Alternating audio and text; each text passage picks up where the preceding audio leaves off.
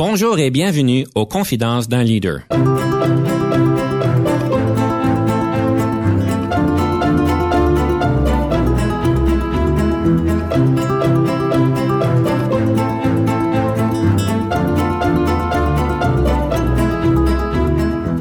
Ici Denis Lévesque, en leadership. Nous avons donc l'honneur et le privilège de recevoir en studio des leaders qui ont marqué leur communauté afin d'apprendre de leur expérience et de s'inspirer de leur sagesse.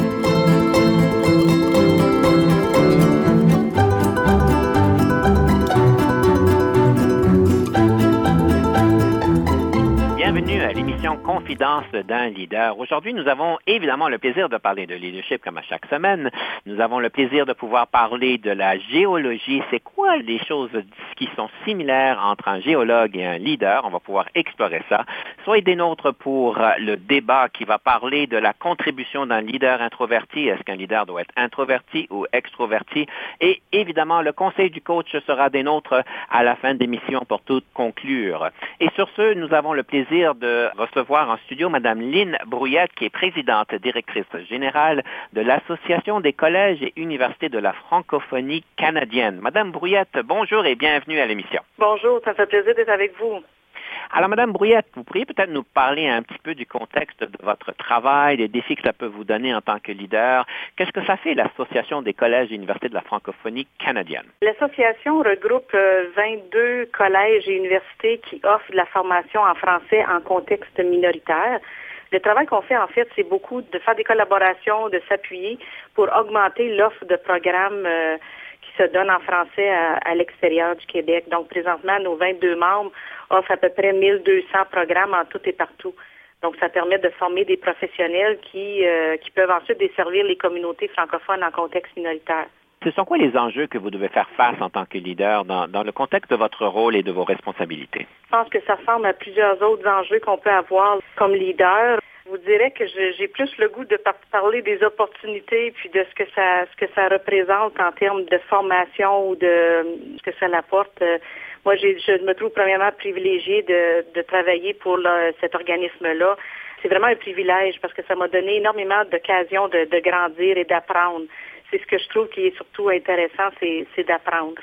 C'est certain que ça a ses défis aussi, euh, si, on parle des défis, dans le sens que c'est important d'être capable de, trouver le temps de faire des bonnes réflexions. Puis justement, vous faisiez référence tantôt, là, on va parler d'un leader introverti. C'est quelqu'un qui a besoin là, justement de, prendre le temps de faire euh, des réflexions. Puis euh, je pense que c'est important le de faire pour tout le monde, mais je pense encore plus important pour les personnes qui sont introverties de, de, de prendre le temps de de réfléchir et de, de s'assurer qu'on est sur la bonne voie. Vous avez tellement raison, on est tellement occupé de ces jours-ci, il y a des feux partout, il y a beaucoup de choses qui se font et souvent on ne prend pas assez de temps pour mûrir ces décisions-là. On les fait le soir avant d'aller se coucher ou le matin quand on se lève. oui, c'est ça. Puis l'autre chose aussi, je voyais dans de la documentation, c'est que une chose aussi qui, que moi j'essaie de, respecter, c'est vraiment de mettre en priorité à mon agenda les morceaux importants que je dois accomplir dans la journée. Parce que si on ne fait pas ça, notre agenda se remplit avec la priorité de, de toutes les autres.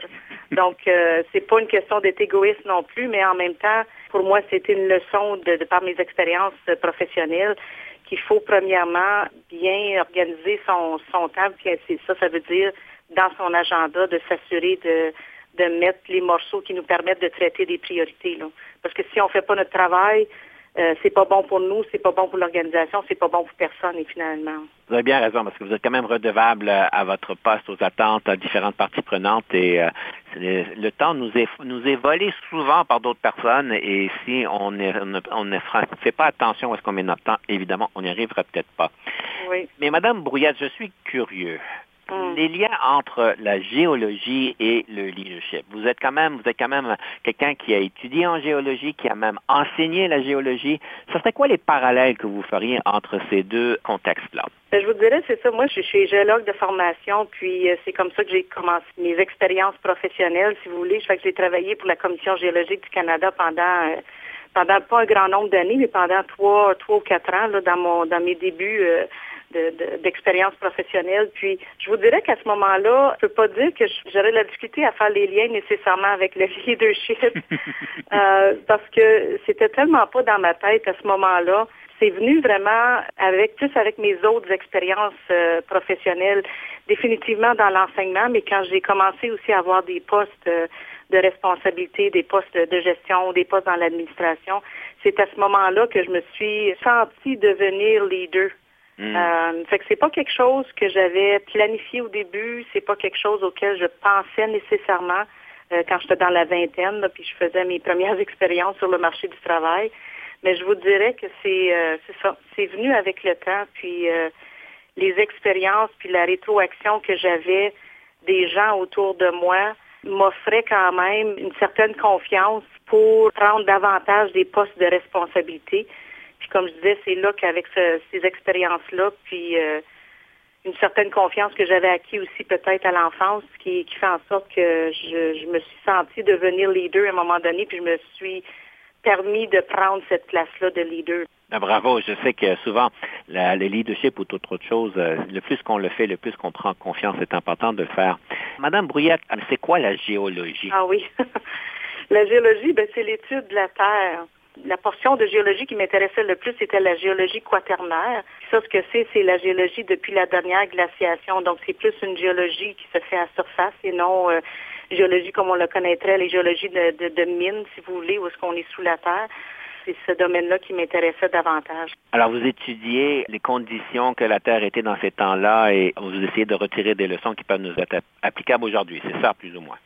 Oui, c'est ça. Puis ça peut être, euh, c'est vraiment des études qui permettent d'appuyer d'autres industries comme l'industrie forestière, par exemple, quand on cherche des dépôts euh, glaciaux fluviales dans les euh, sur des terrains quelconques pour être capable de faire des chemins pour les, euh, les industries forestières, ce genre de choses-là. Je présume que vos techniques d'études et de recherche que vous avez acquis en géologie, vous les avez appliquées au niveau de comprendre mieux les personnes et surtout les personnes avec qui vous travaillez. Vous, je sais que vous êtes euh, quelqu'un qui aime beaucoup parler de savoir-être de la personne. On parle souvent de savoir-faire et que souvent il y a des personnes qui, on dirait, qui savent pas être.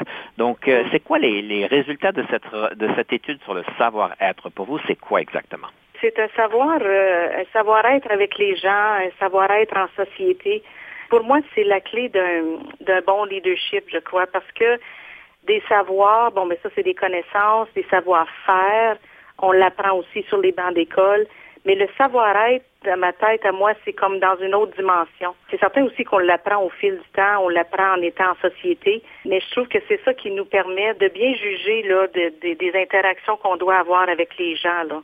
Puis des interactions pour, euh, par exemple, euh, euh, quand je parle de comportement professionnel, d'avoir des relations qui sont soignées, qui sont efficaces, avoir le sens des priorités aussi. Une chose qui, en tout cas qui m'est de plus en plus important pour moi, c'est d'être dans le moment présent. Je pense que ça, peut, ça fait peut-être cliché parce qu'on l'entend beaucoup à gauche, à droite, mais toute la question de la pleine conscience, le savoir-être, pour moi, il y a des liens très étroits. Je pense que n'importe qui qui s'investit à bien connaître c'est quoi la pleine conscience, puis les, de vivre dans le moment présent, peut vraiment amplifier ses capacités de savoir-être et de bien-être avec les gens.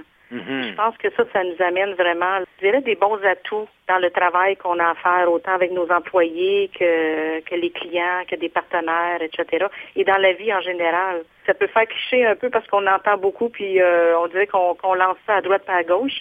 Mais euh, je trouve ça très important et très, euh, pour moi en tout cas, ça m'a ça m'a été très très utile dans mon dans ma vie professionnelle. Madame Brouillette, j'aimerais vous inviter à ce point-ci d'être pleinement consciente par rapport à la pièce musicale que vous allez nous présenter. Euh, quel est ce choix que vous avez fait?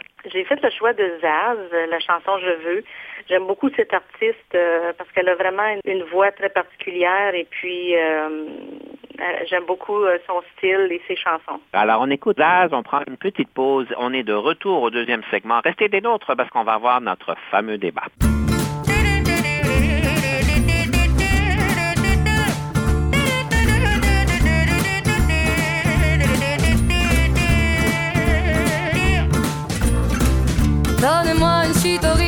Je n'en veux pas des bijoux de chez Chanel, je n'en veux pas. Donnez-moi une limousine, j'en ferai quoi?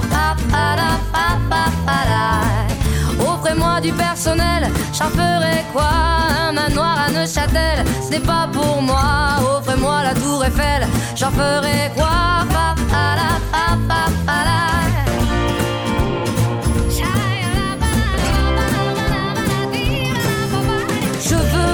L'amour, de la joie, de la bonne humeur. Ce n'est pas votre argent qui fera mon bonheur. Moi je veux crever la main sur le cœur. Allons ensemble découvrir ma liberté. Oubliez donc tous vos clichés.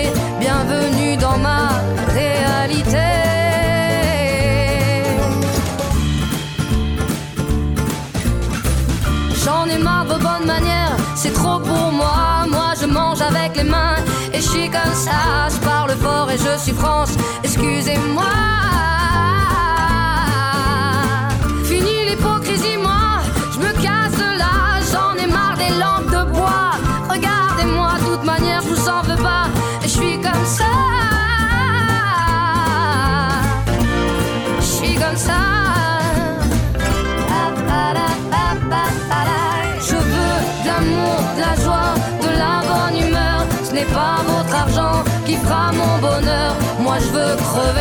la main sur le cœur. Allons ensemble découvrir ma liberté. Oubliez donc tous vos clichés. Bienvenue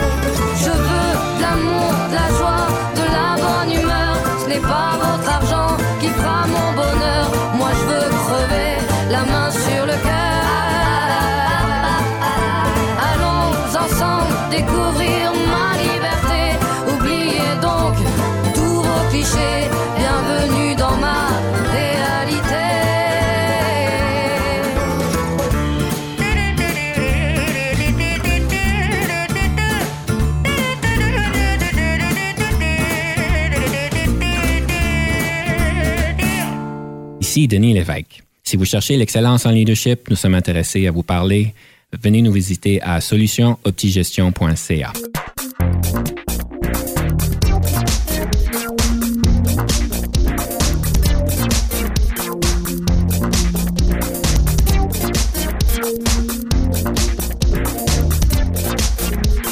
Bienvenue à Confidence d'un leader. Nous sommes ici en studio avec Madame Lynne Brouillette, qui est présidente directrice générale de l'Association des collèges et universités de la francophonie canadienne. Euh, Madame Brouillette, je sais que vous avez parlé de la pleine conscience du moment présent, évidemment avec la crise que nous avons autour de nous, le COVID-19. Euh, J'aimerais vous inviter de partager avec nous euh, quelles sont les habiletés les plus importantes que vous avez pu mousser avec votre équipe pour bien faire face aux défis qui nous ont été posés. Je pense que comme leader, dans des occasions, que ce soit une crise ou un autre, ce qui est important, c'est vraiment de rester calme, de rester posé, puis ne pas paniquer. C'est certain qu'une crise veut habituellement dire des circonstances difficiles. Donc, les gens vont habituellement se tourner vers leur leader, leur leader pour euh, être guidés ou être rassurés. Donc, euh, c'est là aussi que vient en jeu toute la question du savoir-être. Donc, ça prend tout son sens aussi à ce moment-là. Je pense que c'est important d'être euh, d'être à l'écoute parce que ce qu'il faut comprendre, c'est euh, les craintes et les préoccupations des gens. C'est là que quand on est en, en écoute, qu'on peut vraiment bien cerner les préoccupations et puis agir en conséquence parce que ultimement, quand on est leader, c'est que euh, il y a des gens qui comptent sur nous, il y a des gens qui nous euh, qui attendent nos directives et nos donc on, on euh, on doit être bien préparé pour guider ces gens-là dans des dans des moments de crise. Et ce que ça veut dire aussi, c'est d'être capable de bien communiquer. Euh, donc, euh, parler de, de, faits concrets, parler de, euh, de quand même nommer les choses, parler de la situation, euh, ne pas l'exagérer ou ne pas l'amoindrir, mais quand même être capable de bien, bien cerner la, la, situation et puis appuyer les gens dans ce contexte-là. Puis, pour revenir au savoir-être de tantôt, euh, comme je disais, c'est là que ça peut prendre vraiment tout son sens quand on est bien outillé au niveau du savoir-être. Parce que c'est ultimement, c'est qu'on veut mettre en confiance les gens qui travaillent avec nous. Ça devient très important d'avoir ces habiletés-là. Vous avez parlé évidemment de l'importance de donner des directions et je, je, vais partager, euh, si vous voulez, euh, votre cette opinion avec vous.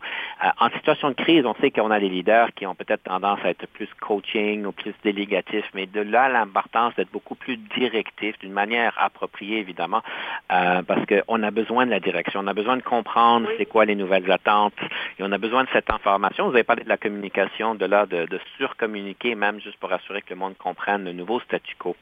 Euh, pour revenir à la, le fameux savoir-être, on en a parlé un petit peu. Euh, ce que vous dites fait beaucoup de bon sens et je pense qu'il y aura personne qui dira le contraire. Mais mm-hmm. comment est-ce qu'on fait pour aider quelqu'un de pouvoir mousser leur savoir-être quand ils pensent qu'ils l'ont déjà, mais ils l'ont clairement pas? oui, c'est une bonne question. Je pense que moi, en tout cas, la façon que j'ai appris euh, par rapport au savoir-être, c'est les différents comportements, c'est beaucoup par observation. Donc, je pense que les deux euh, doit être euh, doit évidemment avoir des bons comportements professionnels, doit avoir de lentre Puis je pense que euh, c'est de servir de modèle.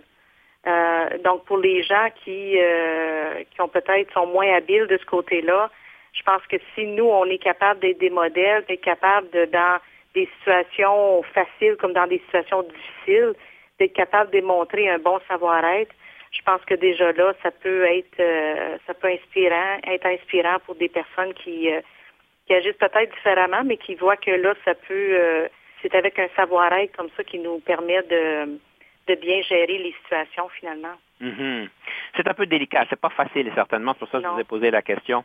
Euh, mais euh, pour faire un peu de pouce à ce que vous dites, évidemment de pouvoir bien démontrer euh, ces comportements-là, mais je pense qu'il est important aussi de pouvoir bien articuler l'impact d'un comportement qui n'est pas du savoir-être, si on peut dire. Et euh, évidemment, ça a de l'impact sur différentes personnes et de pouvoir l'articuler peut-être aussi difficile, mais aussi efficace dans, dans quand, quand tu as dit ça, quand tu as fait ci, ceci, cela, euh, voici l'impact que ça a pu avoir dans les enjeux avec les personnes. Oui. À ce point-ci, on a le temps pour notre débat. Ah oui. Madame Brouillette, est-ce que vous êtes prête pour le débat? Oui, on y va.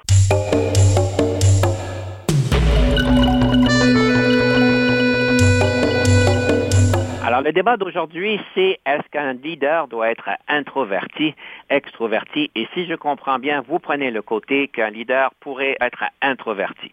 Alors, je vous donne deux minutes. Je prends la parole pour deux minutes et on, fait un minute chaque après. C'est certain que de ce que je vois, il y en a vraiment des gens qui peuvent être très introvertis et très extrovertis qui peuvent devenir les deux.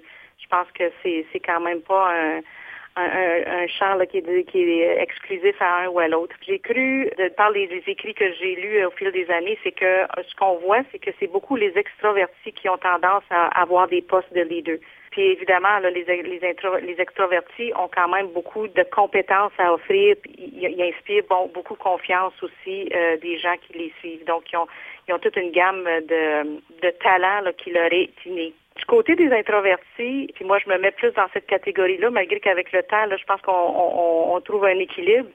Mais euh, c'est des gens qui écoutent euh, beaucoup, qui prennent le temps d'entendre les idées des gens et surtout de mettre à profit leurs compétences permet aussi, euh, puis là je parle plus d'expérience si vous voulez, là, de permettre aux gens de s'épanouir professionnellement. Moi, ce que j'aime faire, c'est donner des mandats à mon personnel et puis ensuite je les laisse aller, je les laisse faire. Évidemment, j'offre un certain appui puis une direction, mais j'aime beaucoup les, leur donner mandat et laisser faire ou les laisser aller. Donc, ça leur permet de mettre en évidence leur créativité, faire de la résolution de, problèmes, etc. Je disais aussi récemment que euh, les introvertis réussissent très bien dans des environnements en constante évolution. Je pense qu'aujourd'hui, euh, la constante, c'est que c'est en évolution tout le temps. Donc, euh, je pense que ça permet de, de bien se, se, positionner là, comme, comme leader introverti, puis de faire profiter des habiletés qui nous sont innées. Madame Brouillard a des propos très solides par rapport au leader introverti. Je suis d'accord avec vous. Les euh, compétences et les caractéristiques sont essentielles à un bon leadership, de la capacité de pouvoir faire une réflexion mûrie, de pouvoir se présenter avec des, une, argument, une argumentation bien réfléchie de permettre aux autres de pouvoir atteindre leur meilleur de eux-mêmes et de les laisser avec confiance et avec une certaine formation, si on peut dire, pour qu'ils puissent le faire. Une des choses, une des dynamiques qu'il faut regarder, c'est que, évidemment, il y a une question de contexte, mais dans la plupart des contextes que j'ai pu observer, c'est que le leadership se joue beaucoup dans l'extroverti jusqu'à un certain point. Euh, on est devant du monde, on doit donner des messages, on doit être approchable, on doit être à l'aise avec les personnes, on doit pouvoir avoir cette connexion avec des centaines de personnes, avec 10 personnes, avec 300 personnes. On doit avoir cette vision et cette passion et ce charisme qui peut nous aider. Pas toujours nécessaire, mais ça pourrait nous aider. Et euh, je me rappellerai toujours, un de mes clients me disait qu'il était, en fait, c'était le président d'une grosse organisation qui disait, moi, là, quand je rentre dans l'ascenseur, là, je suis un introverti et je sais qu'il y a beaucoup de ces actions que je vais devoir prendre aujourd'hui, de ces comportements qui vont être vraiment dans l'extrovertisme. Et on sait que quand on euh, va de l'introvertisme à l'extrovertisme aussi bien de l'autre côté, que ça demande un effort. Alors lui, qu'est-ce qu'il disait? Quand il rentrait dans l'ascenseur? Il se donnait le 10 secondes, ça prenait pour aller à son, à son plancher et il se préparait pour dire It's showtime. Et tout ça pour dire qu'il se flexait pour pouvoir comprendre qu'il y a certaines compétences et comportements qu'il devait assumer qui ne lui étaient pas naturels, sachant qu'il y avait quand même d'autres compétences, comme vous dites, la réflexion qui était importante qu'il devait assumer. Alors, je vais vous suggérer de dire que oui, c'est important d'être introverti, mais ne pas oublier euh, les attentes de l'extrovertisme qui pourraient être plus importantes selon le contexte. Oui, tout à, tout à fait. Ben, en fait, je, suis entièrement d'accord avec vous. Fait que je sais pas si notre débat il fonctionne bien, mais euh, parce qu'on est plus en accord, je pense qu'en désaccord. Euh, c'est certain que l'extroverti, euh, c'est pour ça aussi, comme je disais tantôt, que la plupart des postes sont occupés par des de, la très grande majorité des postes sont occupés par des extrovertis parce qu'il y a des il y a des habiletés ou des savoirs ou des, des savoir-être aussi qui sont plus naturels chez les extrovertis qui, euh, qui en fait des bons leaders. Mais c'est quelque chose aussi qu'on peut apprendre avec le temps. Puis c'est pour ça que je pense qu'à mesure qu'on avance dans notre vie professionnelle aussi, on vient qu'on développe un équilibre qui nous permet là, de euh, faire quand même euh, rayonner ces habiletés-là qui nous sont peut-être pas toujours aussi naturelles. Parce que c'est certain qu'être leader, tu es devant les gens, tu dois rentrer rapidement en contact avec les gens, puis en discussion avec les gens. Donc, c'est quelque chose que c'est quand même des habiletés qu'on développe quand on est dans un poste, euh, dans un poste comme ça. Et c'est essentiel d'ailleurs. Tout à fait. Et pour euh, finir un peu euh, notre débat, si on l'appelle un débat, euh, de là l'importance, et c'est certain que c'est important de se flexer, mais je me rappellerai encore toujours de ce client qui était, qui était génial, un homme génial, super intelligent, super introverti. Il parlait avec passion en individuel et on était capable de connecter avec lui. Mais la, position d'autorité qu'il devait assumer selon le rôle qu'il avait assumé faisait qu'il y avait beaucoup de monde qui était qui se trouvait qui traitait difficile à le rejoindre. Et euh, il n'était pas nécessairement très approchable parce que le monde pensait qu'il n'était pas intéressé ou nécessairement pas à l'aise. C'était pas du tout le cas. Mais son mm-hmm. grand introvertisme donnait un message, malgré que c'est un homme génial, mais c'est cette impression qu'on donne. Surtout quand on a une position d'autorité, ça augmente l'amplitude de tout ça. Ça pour dire c'est important de pouvoir mettre les, les, pieds dans les deux côtés pour être le meilleur leader qu'on peut être. Oui. Puis vous avez tout à fait raison. Des fois, ça donne certaines impressions. Puis je pense que s'il y a des occasions de le faire, je pense que c'est important d'être très transparent, ouvert avec, euh, si ça peut être le personnel. Par exemple, c'est pas devant un groupe de 300 personnes, parce qu'on se prépare différemment là, quand on présente à 300 personnes. Mais si on est avec notre personnel, par exemple, euh, je pense que c'est, euh, je pense que ça peut être, ça peut créer un bon environnement de dire, regarde moi, je suis une personne un peu plus introvertie, mais si j'agis de telle, façon, sachez que justement, c'est pas parce que je suis pas intéressée, c'est pas parce que je suis pas passionnée, c'est juste par qui je suis, c'est je, je, je donne cette impression-là. Mais dans le fond, euh, puis je, je pense qu'à ce moment-là, euh, quand les gens euh, vous voient agir, puis voient votre quand même votre engagement et tout ça, euh, sont prêts à accepter que c'est comme ça, puis ils peuvent voir de d'autres façons que la personne est tout aussi passionnée ou tout aussi engagée. Hein. Alors, mesdames et messieurs, je vous laisse déterminer si euh, un leader doit être introverti, extroverti, 50-50, on ne sait pas. Évidemment, ça dépend du contexte. Madame Brouillette, j'aimerais à vous remercier pour ce grand débat-là, mais aussi à vous inviter de nous présenter la deuxième pièce musicale. La deuxième pièce musicale que j'ai choisie, c'est de Garou. C'est un artiste que j'aime beaucoup également. Et puis, euh, il y a une chanson qui euh, que j'ai entendue plusieurs fois puis que, qui, qui m'accroche à chaque fois que je l'entends, c'est I Put a Spell on You. Parfait. Alors, on écoute Garou, on prend une petite pause et on revient tout de suite avec la question du livre sur le leadership. I put a spell on you.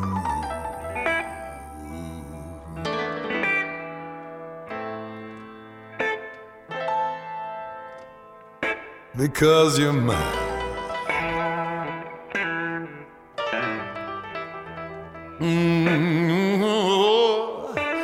You better stop the things that you do. Oh, out, cause I ain't lying.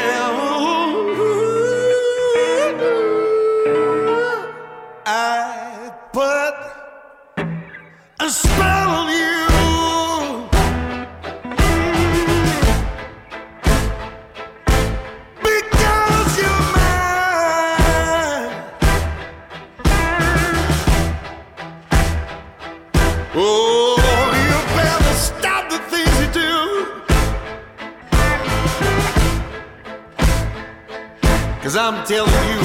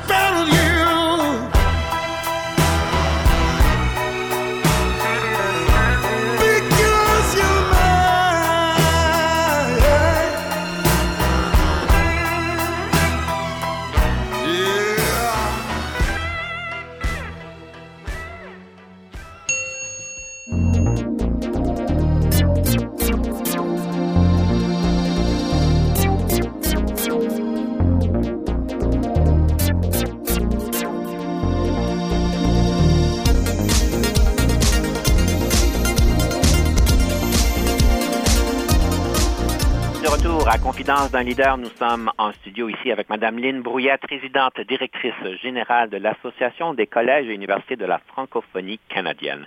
Madame Brouillette, c'est un, le segment peut-être favori pour moi, c'est cette question du livre sur le leadership, question de pouvoir partager des outils pratico-pratiques pour nos auditeurs euh, pour continuer sur leur cheminement de leadership. Quel est ce livre que vous, vous voulez nous partager aujourd'hui? C'est un des livres que j'ai lu plus récemment, c'est euh, Leadership Wisdom de l'auteur Robin Sharma.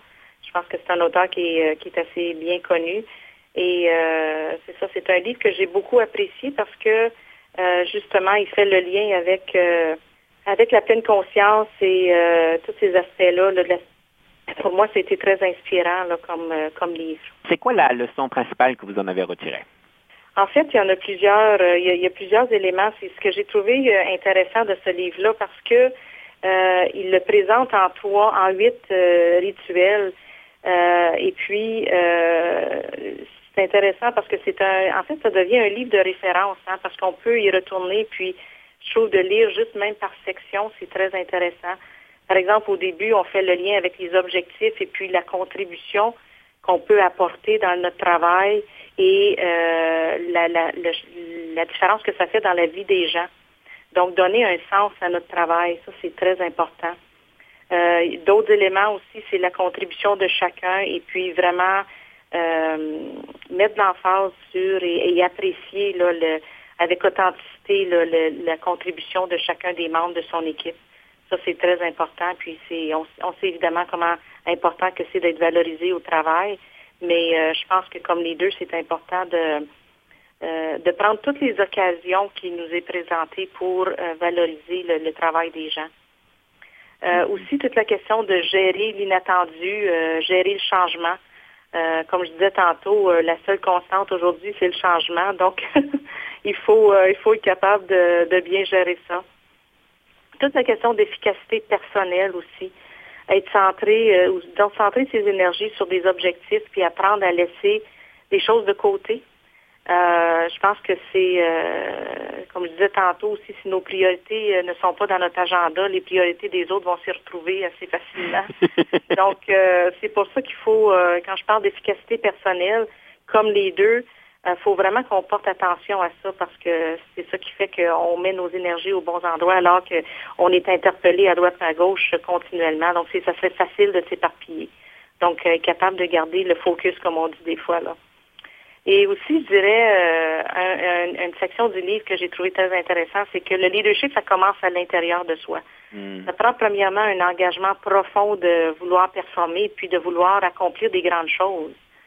Euh, puis ces grandes choses-là, ben, c'est pour euh, changer des choses dans la vie des gens, là, pour améliorer la vie des gens, améliorer la société. Là. Donc, puis aussi, vers la vers la fin du livre, on parle beaucoup de garder l'accent sur ce qu'on veut créer, notre legs, ce qu'on veut, euh, ce qu'on veut qui se perpétue une fois qu'on n'y sera plus. Mm-hmm. Donc, euh, c'est des. Euh, en tout cas, c'est un livre très intéressant et je le recommanderais fortement. Madame Bouillet, je sais que vous êtes bien reconnue comme quelqu'un qui est très engagé, évidemment, au travail, mais que vous avez aussi la capacité de pouvoir équilibrer votre vie au travail à la maison. Euh, je sais que ça arrive souvent, surtout euh, avec euh, certains postes qui sont très demandants. Comment qu'on peut faire cet équilibre-là? et c'est quoi vos trucs pour garder l'équilibre au travail et à la maison? Je pense que l'équilibre professionnel, personnel est très important pour éviter de l'épuisement professionnel. Je pense que c'est souvent ce qu'on voit quand il y a l'épuisement professionnel, c'est que la vie personnelle euh, prend moins de place. Cet équilibre-là est important. Puis moi, je suis quand même d'une génération qui, euh, qui aime beaucoup ma vie personnelle aussi. Mhm. Euh, donc, pour moi, c'est important de, quand je suis au travail, je suis pleinement au travail. mais c'est important dans la semaine puis dans le mois là, de, de faire un équilibre avec ma vie personnelle également. Euh, donc, j'aime avoir mes passe-temps. Pour moi, la nature, c'est très important. Donc, je me ressource beaucoup dans la nature. Euh, donc, euh, puis en même temps, ben, c'est important d'être modèle pour les gens qui nous entourent, notre personnel dans un premier temps, mais tous les autres qui nous entourent. Donc, je, je, veux pas, je, je dois pratiquer ce que je prêche là. Puis, moi, je dis toujours à mon personnel aussi la, la santé puis la vie personnelle des gens, c'est très important. Puis ça passe avant tout, hein. Mm-hmm. Tout à fait. Donc, euh, parce que si on n'a plus la santé, parce que justement, on n'a pas bien nourri notre vie personnelle, et puis à un moment donné, on n'a plus la santé, mais il n'y a plus rien qui fonctionne, on le sait très bien. Là. Mm-hmm. Donc, c'est pour ça que pour moi, c'est très important de de, mettre beaucoup d'emphase sur l'équilibre entre la vie professionnelle et personnelle. Je sais que vous avez eu un mandat au CNFS et euh, j'aimerais peut-être explorer ça en à peu près à 70 secondes. C'est quoi ce mandat et, quels ont été les défis et les opportunités en leadership que vous avez pu soulever? Moi, c'était, mais je vous dirais que c'était comme ma plus grande surprise quand j'ai pris des postes importants de, de, leader au sein d'organismes. Comment on était sollicité, je ne sais pas dire sursollicité, mais mm-hmm on est sollicité vraiment à droite à gauche par des individus ou des organismes qui vous proposent euh, des choses intéressantes. Euh, c'est là qu'il faut être capable de dire, OK, voici ce que veulent mes membres, voici ce qui est prévu ou ce qui est des objectifs qu'on s'est donnés collectivement. Donc, il faut garder l'accent sur ces objectifs-là. C'est pas de dire non plus d'être fermé à quoi que ce soit parce qu'on ne veut pas manquer d'opportunités non plus s'il y a des, des occasions qui, d'affaires qui se présentent, puis il faut vraiment être capable de, de juger de ça aussi. Là. Donc, ça ne veut pas dire complètement d'avoir des œillères puis de ne, plus rien voir. Mm-hmm. Mais je pense que le plus gros défi, comme je dis, pour moi, en tout cas, c'était ma grosse surprise de, de vie professionnelle, c'est comment euh, on est sur sollicité. Avec toutes sortes de projets qui, comme je dis, qui sont très légitimes, très intéressants, mais c'est pas nécessairement ce que mes membres veulent de notre association. Donc, c'est là qu'on doit faire la part des choses. Merci pour ces belles réflexions. Et à ce point-ci, j'aimerais euh, vous présenter la rafale. Madame oui. est-ce que vous êtes prête pour la rafale? Oui, on y va. Quelle est la marque de votre voiture que vous conduisez? Une marque bien ordinaire, Honda. Je vous donne quatre qualificatifs. Situez-vous par rapport à ceux-ci. Créative, bagarreuse, cérébrale ou envieuse? Euh, créative, oui, dans mes temps, euh, dans mon temps personnel, euh, j'aime, j'ai des, un côté artiste, donc j'aime être très créative, mais j'aime, am- j'aime amener cette créativité-là aussi au travail, là, dans la solution de problèmes ou de, de solutions, euh, trouver des solutions à des, des enjeux. Cérébral, ben, je pense que comme personne introvertie, par défaut, on est très cérébral, cérébral aussi, donc ça, je me suis souvent dans ma tête, puis des fois, on doit aussi s'en sortir. Mhm. Envieuse, ça, non. Votre meilleur moment en leadership? Les meilleurs moments en leadership, c'est quand on peut célébrer ensemble des succès. Récemment, justement, au sein de notre association, on a eu quand même euh, plusieurs beaux succès, euh, des succès importants. Et puis, euh, c'est là que je trouvais vraiment là, le point culminant là, de, de, de mon travail de leadership, c'est d'être capable de- d'annoncer des bonnes nouvelles à notre personnel, puis de célébrer ensemble. Vos faiblesses? Des fois, c'est au niveau de pas de la rigueur, mais euh, la- d'être très particulière. là. Des fois, je lâche pas le morceau parce que je veux que ça soit parfait. Là. Donc, euh, de ce côté-là, des fois, faut que faut que je prenne un petit peu un recul, là, mais euh, Que ferez-vous différemment au travail si la culture le permettrait? ce que je ferais si j'étais capable de, de recréer des fois un milieu de travail, je bâtirais ce milieu de travail-là en fonction justement des différents types de personnes pour que chacun puisse fonctionner dans un environnement qui lui est le plus propice. Le leadership, est-ce que c'est inné ou acquis? Moi, je pense qu'il y a des deux. Je pense qu'il y a des traits de caractère euh, avec lesquels on est, euh, qui peuvent euh, venir appuyer justement quelqu'un qui est dans des positions de leadership. Mais je pense que c'est beaucoup appris aussi.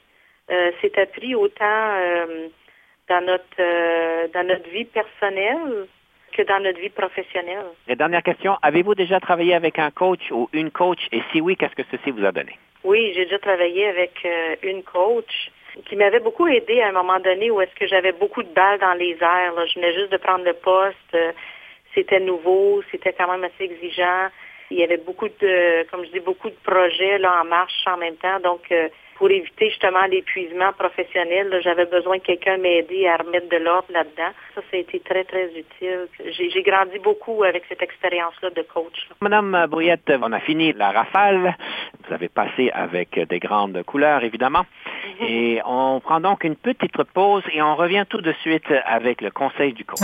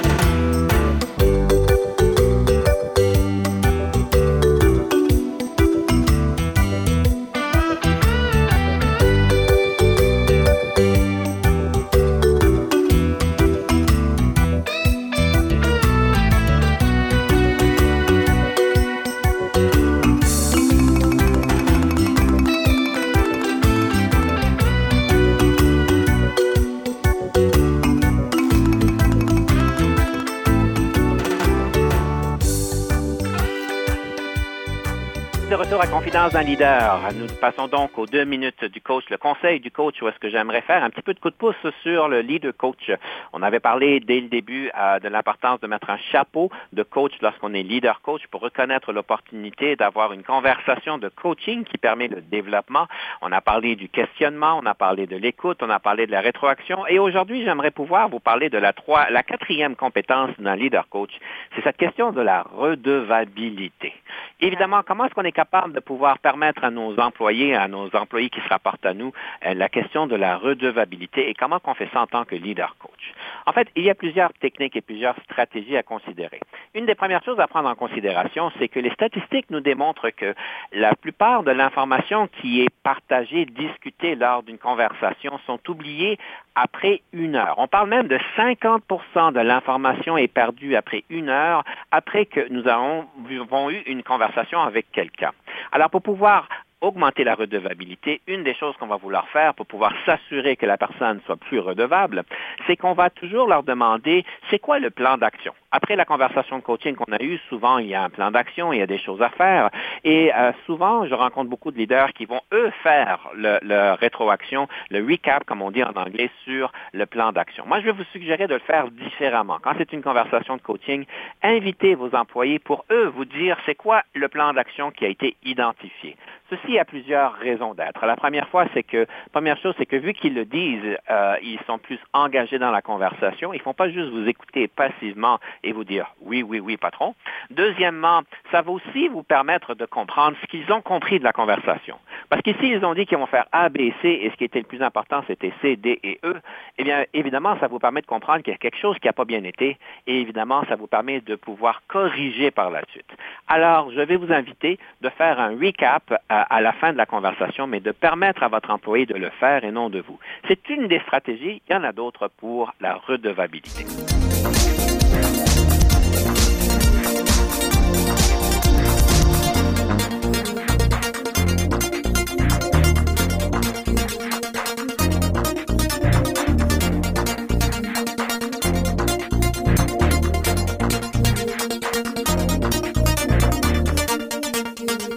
Madame Brouillette, euh, une stratégie que vous utilisez à l'occasion? Oui, tout à fait. C'est euh, très important la redevabilité, effectivement, dans, les milieux de travail. Et puis, ce que vous avez décrit, euh, c'est des techniques très importantes.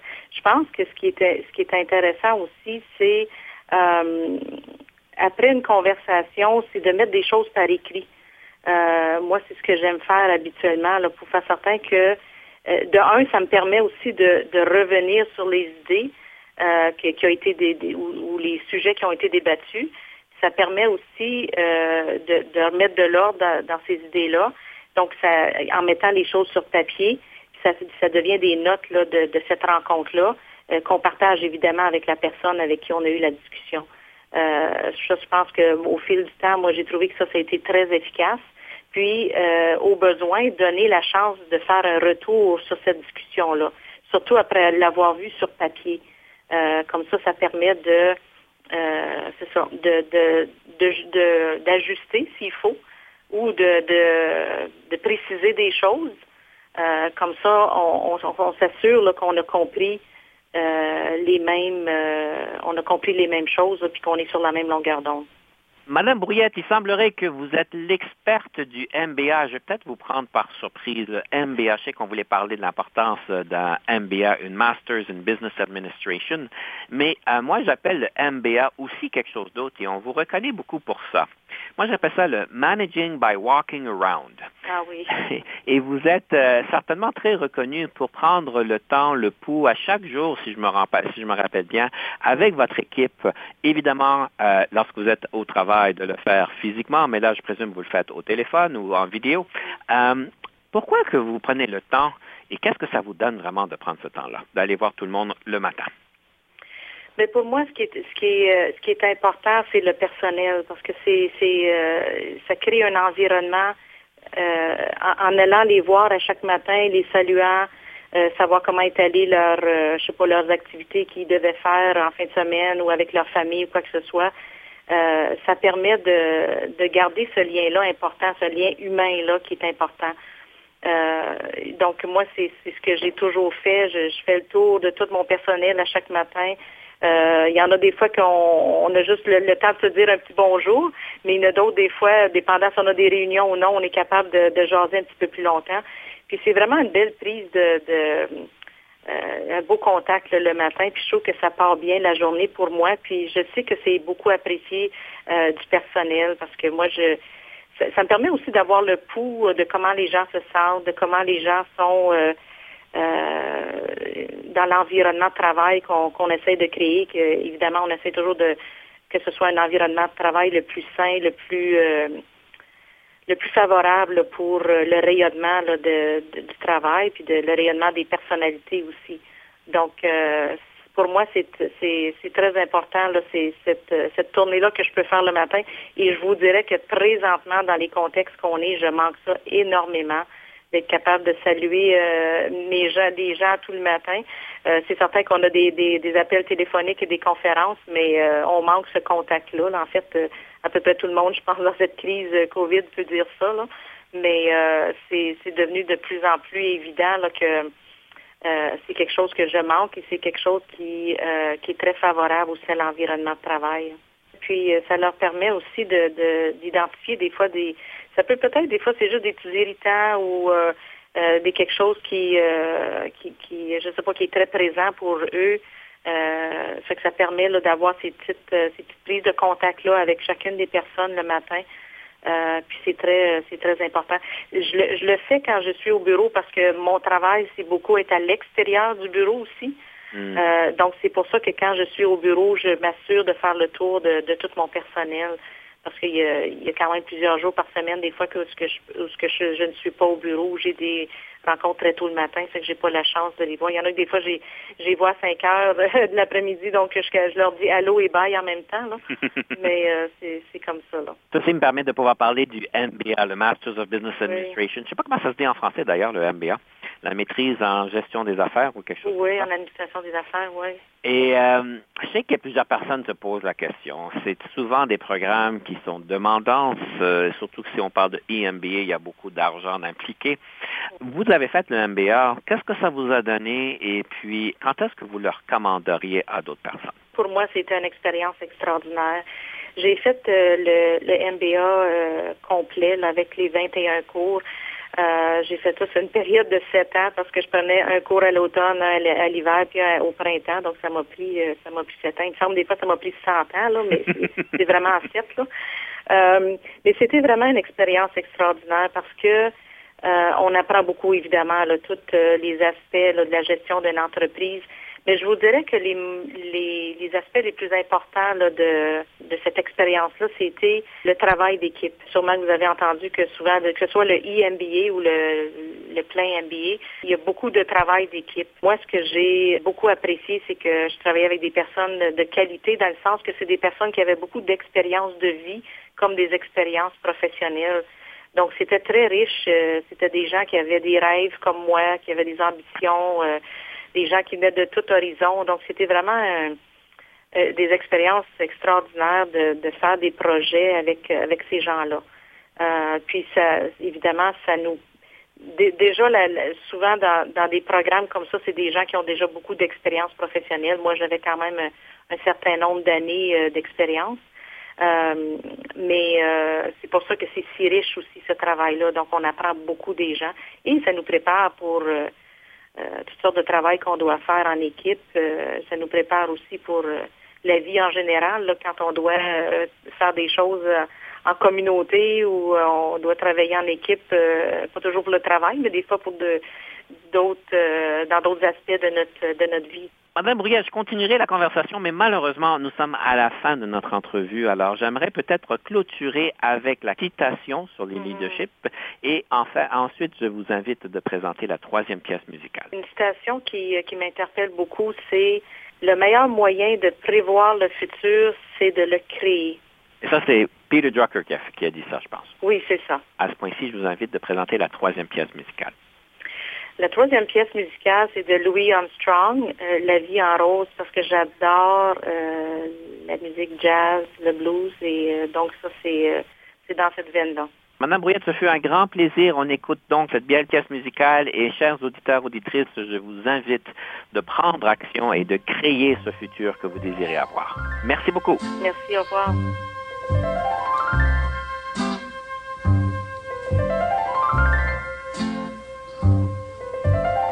Hold me close and hold me fast. The magic spell you cast. This is La Vie en Rose.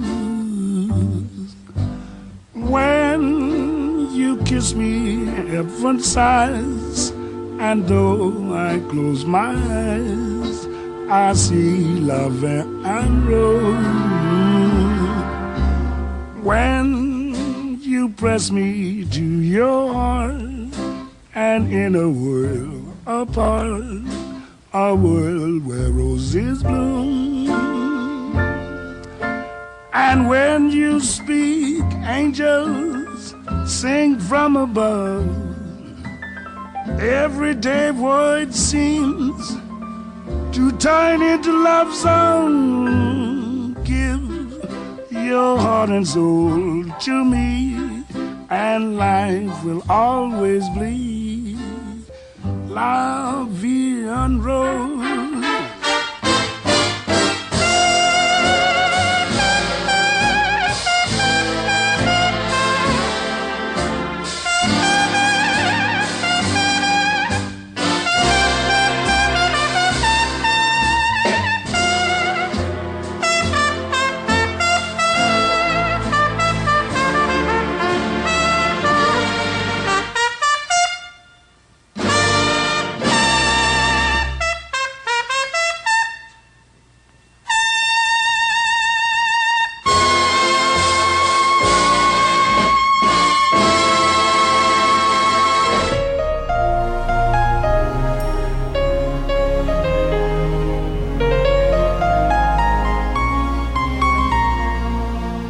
Conception, animation, entrevue et recherche, Denis Lévesque. Montage et réalisation, Jean-Paul Moreau. Confidence d'un leader est une production et une présentation d'Unique FM 94,5.